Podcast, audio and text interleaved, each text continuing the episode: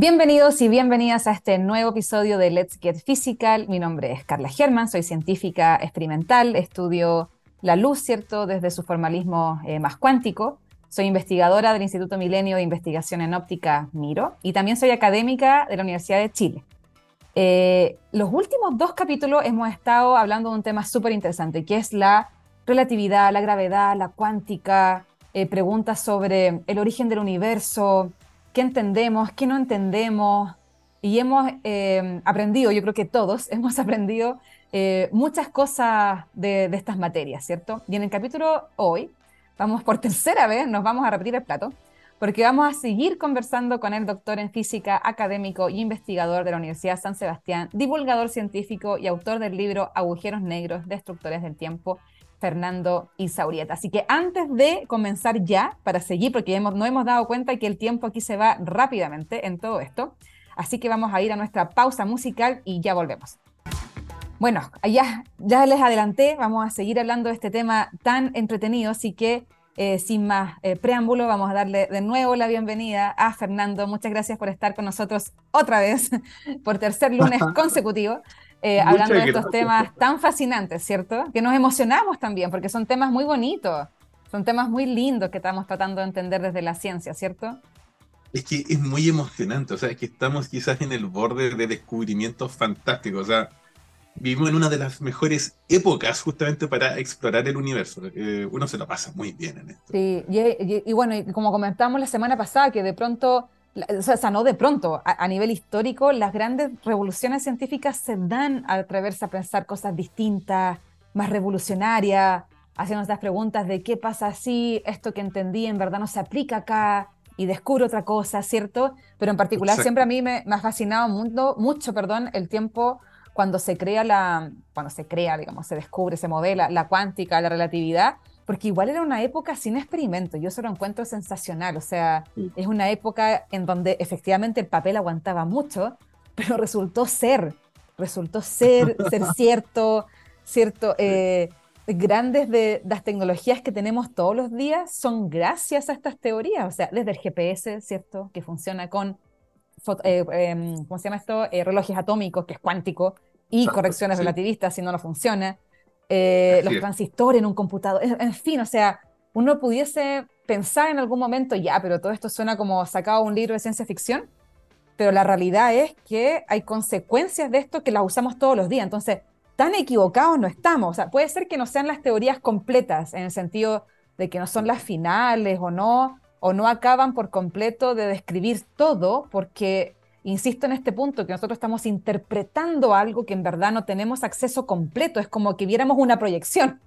Y, a medida que nuestros sentidos, instrumentos, tecnología va avanzando, podemos ir viendo o más proyecciones o hondando, ¿cierto?, en la descripción de estas cosas, pero en verdad, así como la verdad absoluta no está. Entonces uno, uno va, se va maravillando de esto y te dan más ganas de entender y más ganas de saber. Y eso es fantástico porque, porque es la idea. Y hoy día, como tú bien dices, estamos en esta época sin precedentes, donde tenemos un avance tecnológico que va como avión, ¿cierto? Y donde estas cosas ya no es como, no, quizás en 100 años más podamos verlo, sino que nuestras respuestas empiezan a ser quizás 15, 20, 5. O sea, puede, que nos, puede que nos toque estar vivos y ver cómo se van descubriendo estas cosas o cómo se prueban lo contrario, cómo nacen cosas nuevas que nadie imaginó, etcétera. Entonces realmente es muy fascinante y por eso nos hemos dedicado tres programas a hablar de esto porque bueno, también los dos nos emocionamos hablando de estas cosas. Y en el último programa estábamos hablando de la antimateria, ¿cierto? Y ahí yo te comentaba, te comentaba fuera de cámara que del momento en que tú dijiste que claro, que esta antimateria con este con esta simetría eh, que hay, que uno puede pensar que, se, que en el momento cero, digamos, en verdad se crean dos universos, uno que va con el tiempo para un lado y con el tiempo para el otro. Y yo, obviamente, que a mí me gusta mucho la ciencia ficción, los libros, la, imaginarme cosas, y decía, bueno, esto será, será como vivir en, porque uno siempre piensa que en, este, en nuestro mundo, ¿cierto? El tiempo avanza, y uno tiene esa percepción de que uno puede tomar decisiones, ¿no? Que uno tiene una cierta libertad. Pero yo decía, si hay otro mundo gemelo, pero que va con el tiempo para otro lado, eso es como, es como una especie del Benjamin Button, que uno parte viejito y va hacia el otro lado, no es tan así. un poco cómo, si nos puedes contar un poco más qué es lo que tú interpretas de esto. o sea, nadie sabe. Esto, eso, que te conté era una tremenda hipótesis relacionada con el, con el neutrino estéril. Pero exacto, solo Una hipótesis. Que, que, por lo demás son temas que tú estás trabajando también para contarle a la gente que esto se acerca a lo que ya Fernando hace eh, día a día, digamos, parte de su investigación. A ver, eh, resulta que hay montones de temas. ¿sí? Eh, justamente las antipartículas son partículas que tienen la carga opuesta, que están reflejadas en un, pues, en un espejo, ¿sí? y además van hacia atrás en el tiempo. Es un poco como en la película Tenet. Yo no sé si viste ya la película Tenet o para quienes la hayan visto. Una película excelente de Nolan. Sirve genial para comprender qué es lo que es una antipartícula. ¿sí? Es una partícula, fíjate, que va desde el pasado hacia el futuro después cambia su, pues, su sentido y empieza a viajar desde el futuro hacia el pasado. ¿sí? Eh, pero era la misma partícula. En fin, hay una, hay una, hay una buena metáfora para quienes amen, amen el cine. Ahora, lo que sucede es que una cosa es el tiempo, justamente como una dirección en el espacio-tiempo. Pero el problema está en que el sentido del tiempo o la flecha del tiempo tiene que ver con la termodinámica, tiene que ver con la entropía, tiene que ver con la información. O sea, justamente que con esta segunda ley de la termodinámica, ¿sí? de, que la de que la entropía aumenta justamente a medida que transcurre el tiempo. ¿no? por ejemplo, eso hace que yo pueda recordar el pasado, pero que yo no pueda recordar el futuro. Eso le crea el sentido al tiempo. Claro, claro, claro, claro. Ahora, ¿cuál es el problema con eso? Es que el porqué más profundo de por qué ocurre eso es que no lo comprendemos. Y en realidad está relacionado con con el problema de gravedad cuántica. O sea, fíjate justamente que en, la, mecánica cuántica, pues, pues usual, lo, que uno conoce en la, mecánica cuántica, este aumento en la entropía está relacionado con la medición. Justamente está postulado, está relacionado con el problema de la, de la el medición. Ahí es cuando pierdo información. Ahí es cuando los procesos dejan de, de ser irreversibles, cuando uno hace esta medición. Ahora, geométricamente, en cuanto a la relatividad general, el tiempo no tiene que ver con eso, sino que tiene que ver con que en el teorema de Pitágoras generalizado es, una, es una dirección que tiene el signo contrario. ¿Por qué una cosa está relacionada con la otra? Nadie sabe. Eso es un tremendo misterio. Ahora, el punto está que en este contexto, yo estoy comentando, de, de, dos universos que surgen desde un mismo instante, uno en un sentido del tiempo y el otro en el sentido opuesto, lo más probable justamente es que ambos empiecen con un mínimo de, entropía. Justamente es un tremendo misterio. Nadie sabe por qué el Big Bang empezó con una entropía tan baja. Es un estado extremadamente ordenado, entre, entre, comillas, con una entropía muy baja. Y entonces después tú lo que vas a tener es un universo que aumenta su entropía en esta dirección del tiempo y otro que también aumenta su entropía pero en la dirección opuesta. Entonces lo que tenemos dos direcciones del tiempo una hacia el futuro y otra hacia el pasado, pero en ambos universos son los otros los que van a estar siempre diciendo, no, es que son ellos que los que están al revés. Claro, sí, sí, sí, este totalmente. Pero en el otro yo creo, Yo creo que si aquí nos está escuchando alguien que además escribe, o sea, tiene una tremenda idea de libro ahí a los Harry Potter, ¿cierto? Pero postulando otras cosas, porque es realmente, claro, si uno, si uno se pudiese lograr imaginar, interpretando, porque no sabemos qué es lo que es, pero Claro, ¿cómo sería? ¿Cómo sería este universo como al revés en esta escala, en esta escala temporal? Es súper interesante. Se me viene otra pregunta eh, a la mente, ¿cierto? Voy a estar aquí haciendo de, abogado al diablo, pero nosotros los físicos siempre decimos que la energía no se crea, se destruye, se transforma. Pero eso no se condice en un 100% con este inicio de todo en el Big Bang, porque entonces en ese inicio, pues se crea algo, entonces se crean energía y todo. Entonces, ¿Cómo ahí se compatibilizan esas dos cosas? O, en ese sentido tiene, tiene quizás, pensándolo desde el punto de vista de la conservación de la energía, eh, o de momentum, ambas, ¿cierto? De porque hay un universo que se va en una dirección, ¿cierto? Si es que, si es que tiene más sentido todo eso con esta, con esta visión de los espejos. Porque claro, ahí uno podría pensar que en verdad si sumo todo es un cero, entonces todo se conserva y en verdad yo estoy viviendo en una posible proyección y por eso desde mi punto de vista no se conserva, pero en verdad sí. No sé, no sé cómo... Es, más raro que lo que tú estás pensando. A ver, dale. Eh, estamos más raros. Resulta que el gran problema, eh, pues, pues, el gran dilema es que no tenemos idea si es que había un antes del principio. Por ejemplo, aquí estamos hablando de que quizás universo. Hay otras posibilidades más, hay otras posibilidades de otros antes. Pero también es perfectamente posible que no haya habido un antes, que el universo surja a partir de la nada. Entonces, pero ¿cómo puede surgir algo de la nada si la energía se conserva, si todo se conserva? Sea que es un excelente problema. Eh, uno puede empezar a hacer la contabilidad total del universo. ¿Y, cuánta energía hay en el, universo? ¿Cuánto se requiere para crear el universo? ¿Cuál es la contabilidad total del universo? Y eso es súper interesante, porque yo puedo contar la masa de todas las galaxias, todo lo que hay en el universo, todo lo que llena el universo. Llego a cierta masa. Resulta que la masa tiene energía positiva en general. Los rayos de luz igual tienen energía positiva, aunque no tengan más. Pero la geometría del espacio-tiempo también tiene energía. Y lo curioso es que la geometría puede tener estados de energía negativa. Claro. Pero resulta que si yo hago la contabilidad total del universo, todo parece indicar que la energía total o es muy pequeña o es cero. Increíble. que lo curioso es que eso ocurre no tan solo con la energía, sino que aparentemente con casi todas las cantidades que, que se conservan. Por ejemplo, la mm. carga eléctrica. La carga eléctrica igual se conserva. Entonces, ¿y cuánta carga eléctrica hace falta para crear el, universo? Pero parece que el universo es neutro eléctricamente. Eso te iba a decir, claro, justamente. y aparentemente así ocurre con todo lo que se conserva. Entonces, también podría ser un universo que surgiera como una fluctuación cuántica de un estado de nada. Que también es compatible. Entonces, no, no estoy violando que ningún principio el de conservación con eso. Es que no lo sabemos. ¿eh? entonces no tenemos idea si es que hubo un antes del principio. Ambas cosas son posibles por lo que Y hay otros posibles antes, hay otros antes aún más raros, ¿sí? que te, relacionados que con agujeros negros, que a lo mejor nuestro universo puede estar dentro de un agujero negro en un, en un universo anterior. Igual puede ser.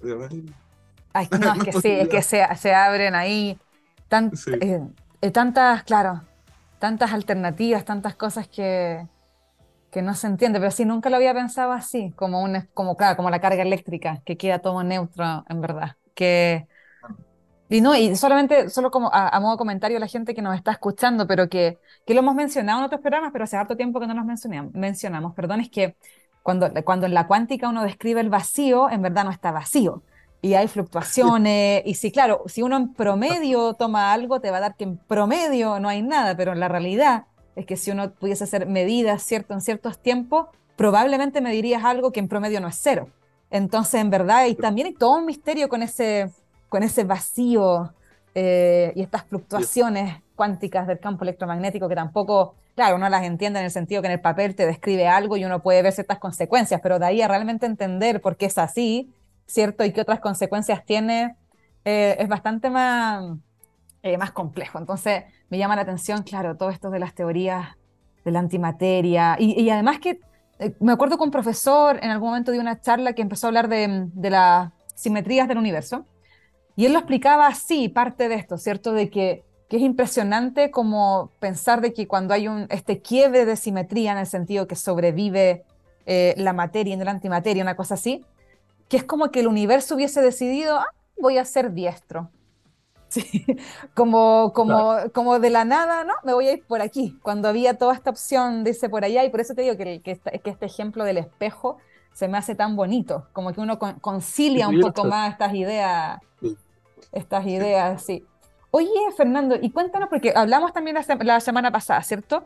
Pero la antimateria no tiene nada que ver con la materia oscura, ni con la energía oscura. Eso tiene que ver más con cosmología. Entonces, cuéntanos un poco de qué se trata eso, porque entendemos que, eh, de hecho, hace, hace, unas, hace varios meses atrás, ¿verdad? Pero estuvimos hablando con Domenico Sapone, que es un experto en cosmología y que ha estado involucrado en este, en este proyecto del Euclides, de este satélite que se lanzó que esto tuvimos la semana, las, semanas antepasadas, tuvimos las primeras imágenes de este satélite, y que una de las misiones es tratar de entender un poquito mejor lo que es la materia oscura. Pero claro, pensando en esta audiencia que quizás no sabe nada de estas cosas, o que, o que directamente pensaba que la materia oscura se relacionaba con la antimateria y ahora entendió que no, si podemos explicarle un poco qué es la materia oscura, ¿es igual a la energía oscura? ¿Son cosas distintas?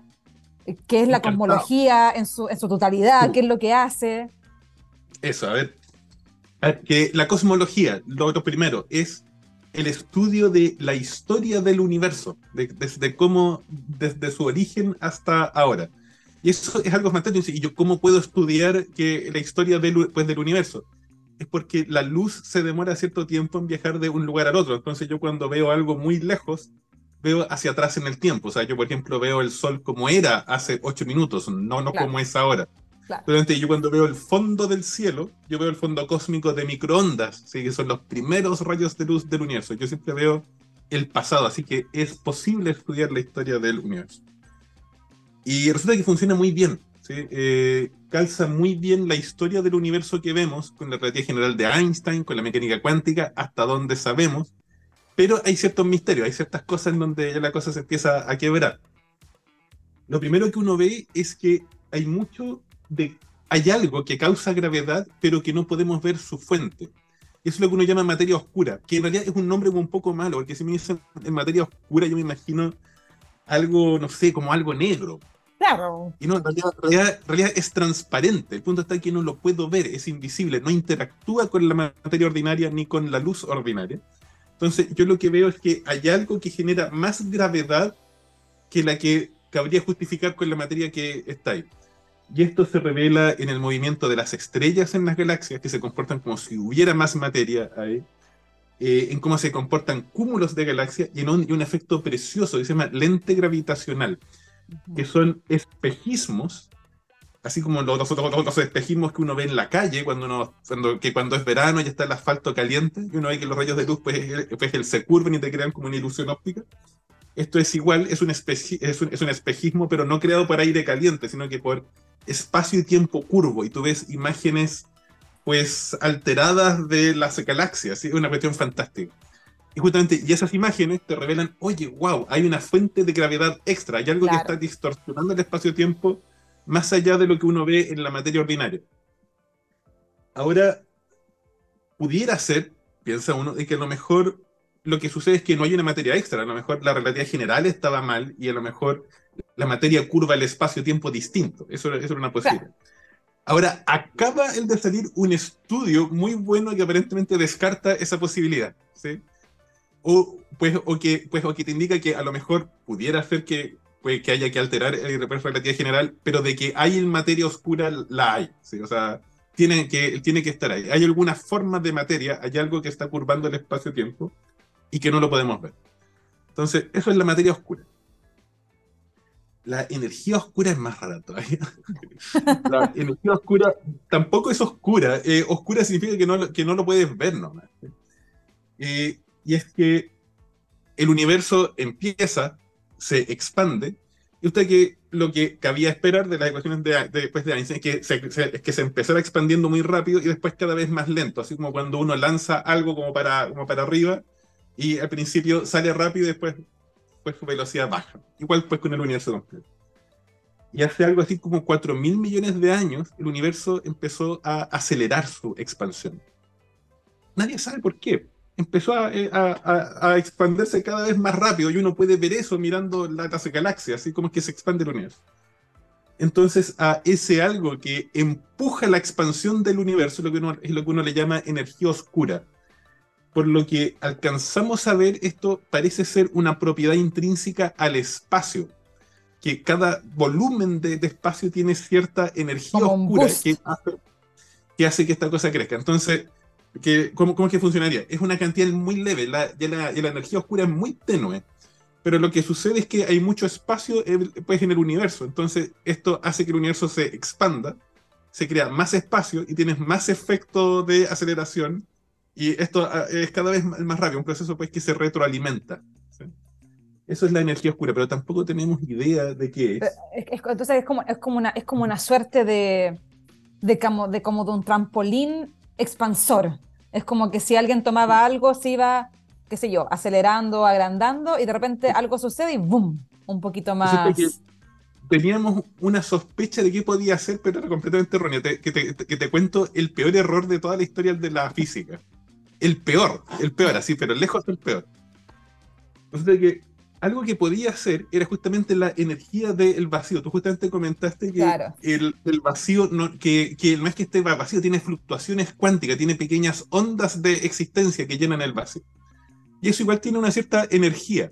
O sea que esa energía en principio se puede comportar como la energía oscura. Entonces, ah, wow, a lo mejor eso es, a lo mejor eso es lo que, lo que está expandiendo el universo y tú haces el cálculo y ves cuánto debería ser, y el, efecto él debería ser mucho más poderoso que lo que uno ve ahora. Y, y, cuánto es más poderoso? Es un 1 con 120 ceros más poderoso. Es el peor error de toda la historia de la, física. Entonces. Fallamos por un pelito la aproximación ahí. Horrible. La estimación. entonces, que, sabemos que eso no es. No es la energía de, de, del vacío. Y no tenemos idea. Entonces, al final quedamos con esta sensación de que, de que obvio, como comunidad científica cada vez sabemos más, ¿cierto? Pero a medida que sabemos más, sabemos menos también, en el sentido de que entendemos más las, la extensión de nuestro mundo, ¿cierto? Todo, este, todos estos últimos capítulos hemos hablado de la, de la escala, ¿cierto?, macroscópica, pero también pasa algo similar en lo, en lo, en lo microscópico, que uno a medida que va eh, como teniendo más sensibilidad para mirar más y más abajo, uno se va encontrando con, con cosas nuevas, ¿cierto? Que, que, no se describían, que no se entendían. Y al final es como que es como de no, de no acabar, o uno tiene esa sensación, pero, pero en verdad, o sea, me quedo con esa idea de que el universo es asombroso, o sea, que puede ser mucho más cool de lo que pensamos o interpretamos o nos imaginamos eh, que en verdad sabemos parte, pero mucho no, y es fascinante. O sea, hay, hay mucho trabajo para mucha gente que quiera investigar estas cosas. No, es una cuestión fantástica. Que hay una metáfora, el de Feynman, que creo que, que, es muy bonita, porque no es que uno que no tenga idea de nada, sino que tú vas aprendiendo cada, cada vez más. Esto es como una cebolla con infinitas capas. Claro. Entonces, tú pelas una capa y te encuentras con otra capa, y pelas otra capa y, y te vas encontrando con otra capa el método científico nunca te da una verdad absoluta. Pero, que sí, pero lo que sí te da es conocimiento honesto y real sobre el universo. Entonces es como tomar una foto. Tú tomas una foto y tú puedes hacer que esa foto sea más nítida y tienes una mejor imagen, pero nunca el foco es perfecto. Siempre puedes mejorarlo un poquito y aprender un poquito más. Exactamente. Y es cada vez más asombroso. Sí, oye, quiero dejar, ahora sí que sí quiero dejar los últimos minutos del programa, pero para preguntarte más sobre tu rol de, divulgador científico. O sea, ya saben, ¿cierto? Que al principio del programa yo les dije que Fernando tiene un libro, ¿cierto? Que se llama Agujeros negros, negros, perdón, destructores del tiempo, que ahí está en pantalla, ¿cierto? Pero para los que nos escuchan después por podcast, Agujeros negros, destructores del tiempo de Fernando Isaurieta, ¿cierto? Y no hablamos nada de agujeros negros, así que eh, sí, vamos a tener que organizar, eh, ¿cierto? Ya hicimos ahora tres programas que hablamos de este universo y quizás en algún momento podemos hacer un par de programas más más adelante, pero solo de agujeros negros, porque aquí no tocamos de agujeros negros, qué pasa si un agujero negro es tan chico como una partícula cuántica, eh, qué son los agujeros de gusano, lo que lo comentaste en un momento. ¿Estamos nosotros dentro de un agujero negro y no sabemos cómo podríamos saberlo? Hay, hay muchas preguntas, ¿cierto? Que, que nacen a partir de este tópico, pero Fernando es autor de este libro que se los recomiendo, ¿cierto? Mi papá creo que hasta lo tiene autografiado porque es big fan. Oh. Eh, me, acuerdo, me acuerdo que creo que se lo autografiaste. Eh, de hecho, no va a estar escuchando, así que saludos a mi papá, amante de la ciencia. Estoy aquí porque él me inculcó todo este tipo de cosas. Eh, ¿Cierto? Pero quería mm, que nos comentaras un poco más. ¿Cómo surge en ti esta, esta búsqueda por hacer divulgación? Porque para los que hacemos divulgación, es, cualquier tiempo, o sea, uno, uno gasta harto tiempo, recursos, tratando de aterrizar cierto conocimiento, es que para nosotros de repente es más simple verlo en una ecuación, pero cuando uno tiene que aterrizarlo, que para mí, desde mi punto de vista, es parte de la formación que hacen los científicos hacia la comunidad, pero quita mucho tiempo. Uno a uno tiene que gustarle también esto de hablar con la gente, hablar en general y aterrizar conceptos. Entonces, ¿de dónde surge a ti esta búsqueda o este encanto, o esta idea de hacer divulgación? ¿Tuviste algún referente? ¿Cómo llegaste a este mundo? Wow, eh, mira, historia es muy complicada. Yo la verdad es que te confieso que en un principio me daba un montón de vergüenza, porque como tú te has dado cuenta, igual soy un poco tartamudo, y entonces me daba un poco el de vergüenza, que yo me sentía con miedo el de comunicar cosas. Pero resulta que, o sea, uno se lo pasa tan bien, es tan apasionante, es tan fantástico, que tú dices, oye, ¿cómo me lo voy a dejar para mí solo esto? O sea, cuando tú amas algo, quieres compartirlo. Correcto. Entonces, justamente esa era la idea, quería compartirlo con los demás. Eh, y justamente cuando uno hace una charla tú ves el entusiasmo de los niños, por ejemplo, y te hacen preguntas súper profundas. Entonces, dices, ¿cómo no lo voy a compartir?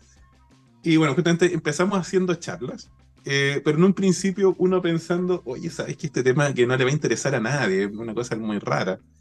Hicimos una cosa aquí en el teatro pues, de la Universidad de Concepción y resulta que llegó tanta gente que se quedó un montón de fuentes pues, de, de gente afuera y tuvo, tuvo, que llegar pues la policía porque casi se destruyen el teatro. Entonces resulta que la periodista... Claro. Sí, justamente que estaba enojado, que habían estado esperando un montón de rato afuera y que no habían podido entrar. Entonces, que la periodista que me dijo, oye Fernando, ya vas a parar esto, escribe, escríbete un libro, porque yo ya no voy a estar haciendo esto.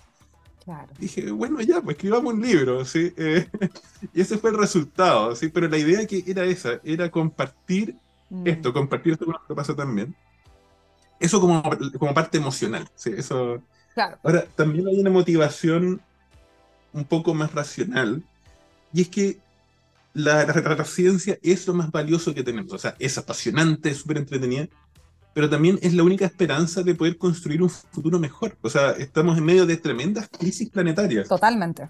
son solubles. O sea, no es algo que sea, que, sea insoluble. Hay buenas razones para ser optimistas, pero se requiere pensamiento científico. O sea, los terraplanistas que no van a resolver estos problemas. O sea, De hecho, me acuerdo que un profesor a mí me lo enseñó así que fue la primera vez que lo vi, cuando él me lo explicó, que era que eh, la ciencia es el acto comunitario más importante que tiene la humanidad.